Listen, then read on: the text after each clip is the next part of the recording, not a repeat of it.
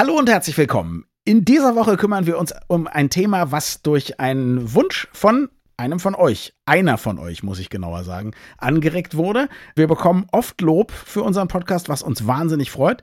Manchmal auch Kritik, das akzeptieren wir. Und in diesem Fall gab es Themenwünsche. Einen davon wollen wir heute verwandeln. Es geht um Restless Legs. Viel Spaß. Das Gehirn und der Finger. Was in unseren Köpfen und Körpern so vor sich geht. Ein Podcast mit Dr. Magnus Heyer und Daniel Finger. Magnus, Restless Legs, ist das was, wo der Neurologe sich freut, weil er weiß, da muss ich nicht viel recherchieren, das kenne ich. Im Kern ist das so. Du darfst es auch mal leicht haben. ja, genau. Die Beschreibung ist eindeutig. Was man macht, ist eindeutig. Punkt, Ende aus. Also Restless Legs unruhige Beine. Du kennst meinen Freund und Sendungskompagnon Sven Oswald, der wie ich auch, allerdings eher noch mehr, einfach immer rumhibbelt. Rumhibbeln, normales nervöses Rumhibbeln, was man abstellen kann, wenn einen jemand darauf aufmerksam macht, ist nicht gemeint, oder? Nein, Restless Legs und Hibbeln sind zwei verschiedene Worte und das sollen sie mhm. auch sein. Das Interessante bei den Restless Legs, also den unruhigen Beinen, ist, ich habe das selber gelegentlich auch. Ich glaube, dass das ein sehr häufiges Phänomen ist und ich glaube, dass es zu diesen Phänomenen gehört, wo es nicht ein Entweder-Oder gibt. Also man leidet massiv drunter oder man hat es eben nicht oder so. Ich habe es gelegentlich abends. Und das Interessante daran ist, was für ein merkwürdig diffuses Etwas das ist. Das ist schwer zu beschreiben. Im Lehrbuch steht irgendwas zwischen Kribbeln oder Reißen oder Jucken oder Ziehen. Man hat doch manchmal so diese unwillkürlichen Muskelzuckungen. Ich habe gedacht, das wäre das. Das ist es nicht. Ah, Nein, okay. hm? das ist tatsächlich ein Vorgang. Also, es findet eigentlich in der Regel fast immer abends oder nachts statt. Also, mhm. ich kenne es von abends. Aber wie okay. gesagt, nur gelegentlich. Ja. Deswegen gehe ich dem auch nicht groß weiter nach. Obwohl du ja an der Quelle sitzt. Du könntest dich ja selber mit allem untersuchen, was es gibt. Genau, und mit allem behandeln, was es gibt, ist ja noch auch viel tollerer. Noch, auch das noch, ja. Hm? Nee, aber der Effekt ist der, du liegst auf dem Sofa, also du liegst ruhig oder du sitzt ruhig, aber bei mir ist es eigentlich nur, ich liege auf dem Sofa und lese irgendwas oder so. Und dann kriegst du irgendwie ein Merk, es ist kein Schmerz. Das ist ein ganz merkwürdiges Gefühl, ein Unruhegefühl. Selbst kribbeln ist übertrieben, aber du hast das ultimative Bedürfnis, du musst dich jetzt bewegen. Mhm. Und wenn du dich nicht bewegst, wirst du verrückt. Das ist nicht so banal, wie es klingt. Es klingt bescheuert, ich gebe das zu. Aber es ist wirklich so, du musst dich in diesem Moment bewegen. Du musst die Beine bewegen. Du hältst es eigentlich, klingt dramatisch, aber du hältst es eigentlich nicht aus, die Beine einfach ruhig liegen zu lassen. Weil du das Gefühl hast, wenn du sie bewegst, ist dein Eindruck, geht, was immer es ist, aber dieses diffus unangenehme Gefühl geht weg, wenn man die Beine bewegt. Das ist dann auch so. Ja, das ist immer so. Mhm. Dann geht es dir gut, aber wenn du Pech hast und wenn du die Symptomatik sehr ausgeprägt hast, wozu ich, eine Gruppe, zu der ich nicht gehöre, aber wenn es sehr ausgeprägt ist, dann ist es so, dass es durch das Gehen zwar weggeht, aber nur im Moment des Gehens. Mhm. Du kannst ja nicht die ganze Nacht durchmarschieren. Insofern wird es dann tatsächlich problematisch, zumal es auch im Schlaf auftreten kann. Aber dieses merkwürdige, diffuse, ultimative, du musst dich jetzt bewegen, sonst wirst du irgendwie verrückt, das kenne ich. Das ist nicht zu unterschätzen.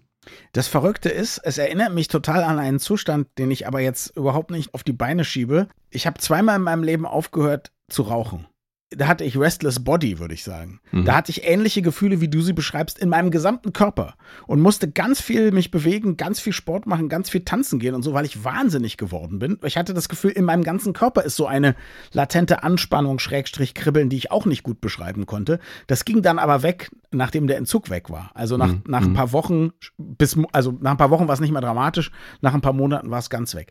Ganz interessant, wie du das jetzt beschrieben hast. Unsere Hörerin hat geschrieben, dass sie vor allem allem Restless Legs hat, wenn sie im Bett liegt, dass dann kalt abduschen etwas hilft und dass es schlimm ist, wenn sie länger sitzen muss, ohne Möglichkeit, die Beine auszustrecken, zum Beispiel im Konzert oder Kino. Stelle ich mir natürlich sehr unangenehm vor, weil man weiß, wenn man jetzt dauernd versucht, die Beine auszustrecken oder sich zu bewegen, dann gucken alle einen streng an. Im Konzert gucken die einem ja bei allem an. Ja, und wir können uns erinnern, dass wir früher ja gerne mit dem Flugzeug irgendwo hingeflogen sind. Mhm. Und wenn du dann wirklich fünf bis zehn Stunden an einem Platz sitzt von dieser neuen Eurowings-Tochter, die noch enger bestuhlt ist als alle anderen, und du überhaupt nichts mehr bewegen kannst, dann wirst du auch verrückt. Also das ist wirklich unangenehm. Das ist wirklich unangenehm. Jetzt sagst du, es ist klar, woher es kommt. Woher kommt es denn? Sollte ich das so gesagt haben, war es grundsätzlich falsch. Vielleicht wollte ich es auch so verstehen. also wir wissen, was es ist. Nein, nicht was es ist, aber wir wissen, wie es sich äußert. Das ist ja schon mal etwas. Naja, gut. wir wissen nicht. Wenn der Mediziner schon damit zufrieden ist, ja, es sind Zahnschmerzen, die äußern sich durch Schmerzen im Zahn. Also für einen Neurologen ist das schon eine halbwegs befriedigende Sache. Also für einen Chirurgen Okay. wäre es das nicht, aber für einen Neurologen schon. Ich hoffe, für einen Zahnarzt ist es das vor allem nicht. Nee, glaube ich auch. Und für einen Zahnarztpatienten übrigens auch nicht. Ja. Wir wissen noch nicht mal, wie viel es betrifft. Im Lehrbuch habe ich nachgeguckt, fünf bis zehn Prozent aller Menschen. Mhm. Frauen häufiger als Männer. In anderen aktuelleren Studien, Publikationen habe ich gefunden, 23 Prozent aller Menschen.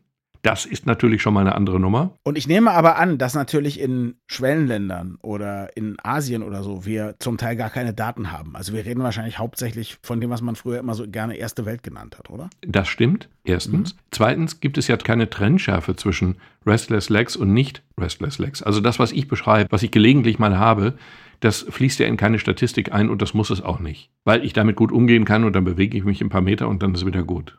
Ja. Es gibt aber, um deiner These der ersten und nicht ersten Welt oder wie auch immer zu widersprechen oder teilweise zu widersprechen, es gibt starke Hinweise darauf, dass es zumindest eine erbliche Komponente gibt. Das heißt, viele, nicht alle, ich weiß nicht, wahrscheinlich die meisten zumindest, derjenigen, die das haben, die das ausgeprägt haben, können ein Familienmitglied nennen, das das auch hat. Und das Zweite ist, man hat unter Amerikanern eine Untersuchung gemacht, unter US-Amerikanern, und festgestellt, dass US-Amerikaner mit nicht-afrikanischer Herkunft versus US-Amerikaner mit afrikanischer Herkunft, aber genetischer Herkunft, also vor Generationen eingewandert, ein Häufigkeitsverhältnis von 4 zu 1 haben. Das heißt also, die Amerikaner mit afrikanischer Herkunft haben es deutlich seltener. Was natürlich für eine genetische Komponente und gegen eine Umweltkomponente spricht, weil die Umweltfaktoren dürften ähnlich sein. Das weiß ich eben nicht. Also wir wissen ja alle, dass in den USA zumindest einem Großteil auch der Persons of Color auch die ökonomischen Verhältnisse nicht ganz so gut sind. Das heißt, die werden zwangsläufig sich öfter mal bewegen, die Bahn nehmen, statt irgendwie immer in ihrem Auto zu sitzen oder so. Ja, also vielleicht spielt Lifestyle eben doch eine Rolle. Ne? Moment, völlig richtig. Es gibt Ja. ein schönes Beispiel einer Studie, habe ich vielleicht schon mal zitiert oder so,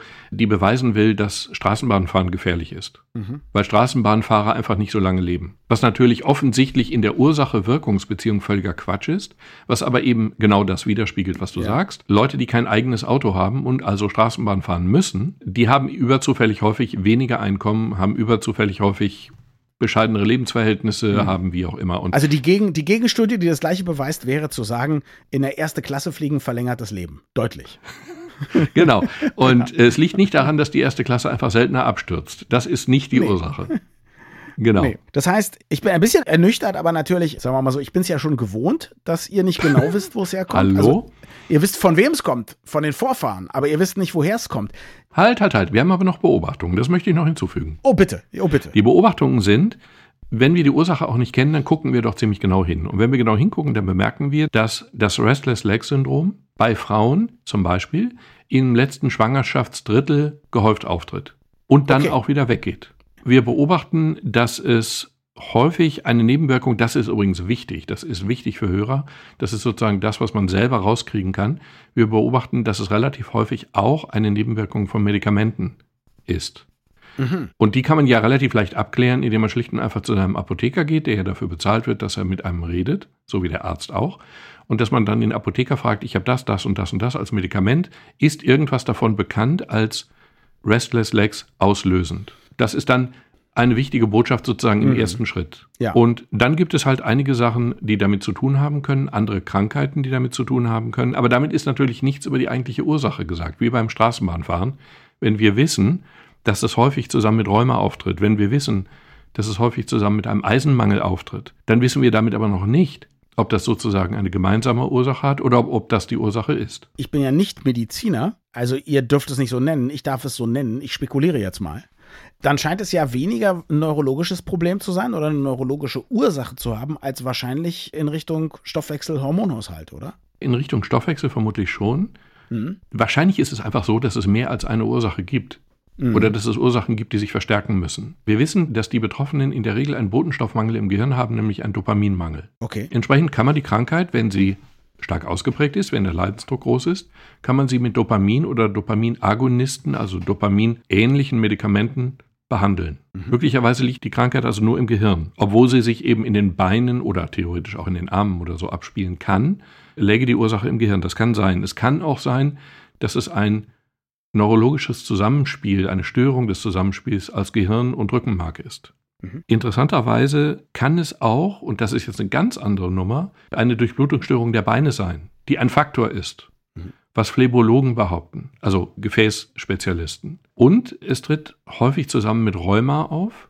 Mhm. Und das ist insofern auch interessant, als dass man anfängt, das ist aber noch experimentell, soweit ich weiß, diese Krankheit immer wenn sie entsprechend ausgeprägt ist, in Kältekammern zu behandeln, wie man eben auch Rheuma behandeln kann. Wenn Dopamin, ist das eine starke Vermutung oder eine, sogar eine gesicherte Erkenntnis? Das ist eine Leitlinie. Gegen Dopaminmangel oder für mehr Dopamin kann man ja eine Menge tun. Also Sonnenlicht ist gut, Meditation ist gut, Sport ist gut, vor allem 20 Minuten Sessions habe ich gehört. Also man muss gar nicht endlos Sport machen, sondern 20 Minuten sich verausgaben. Sogar Musik soll die Dopaminproduktion anregen. Also da würde ich sagen, das sind ja alles probate Hausmittel, die nicht mal was kosten. Wir sind in einer dieser schönen Situationen, die ich eigentlich gut finde, obwohl ich es ja nicht gut finden sollte.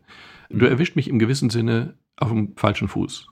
Ich weiß, dass man Dopaminmangel kennt in dem Zusammenhang, ja. Mhm. Ich weiß, dass man Dopamin geben kann oder eben Dopaminmittel, andere Mittel geben kann und dass das hilft. Jetzt ist es so, dass wenn du sagst Entspannung, Meditation, Sport.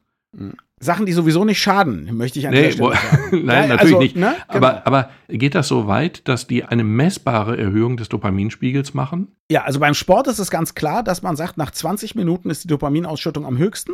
Und danach fällt sie wieder ab. Deswegen ist eine 20-Minuten-Session optimal. Weil viele Leute sagen, ich habe keine Zeit für Sport. Deswegen, mhm. wenn man 20 Minuten sowas macht wie High-Intensity-Training oder auch nur 20 Minuten joggen oder 20 Minuten Fahrrad fahren und sich so richtig verausgabt, ist es super für die Dopaminausschüttung. Eiweißreiche Kost ist gut, irgendwie Omega-3-Fettsäuren, die berühmten, sind gut für den Dopaminspiegel. Wie groß der Effekt ist, das kann ich jetzt nicht sagen. Und ob der einen krassen Mangel komplett ausgleichen kann, ja, das genau. kann ich auch nicht sagen. Ja, aber ich weiß, dass es auf jeden Fall den in die richtige Richtung schubst. Dann machen wir eines, was wir bisher noch nicht gemacht haben, was, was wir jetzt ab sofort häufiger machen. Wir bauen einen Cliffhanger ein. Okay. Und der Cliffhanger besteht einfach darin, ich weiß nämlich auch nicht, ob dieser Effekt sozusagen die Zehnerpotenz hat, die wir hier brauchen. Ja? Das weiß ich auch nicht, natürlich, klar. Nee, aber das ist ja eine Frage, die man wahrscheinlich beantworten kann und die ich einfach beim nächsten Mal beantworten würde. Eins ist klar, Schlafmangel ist so schlecht für vieles und eben auch für den Dopaminhaushalt.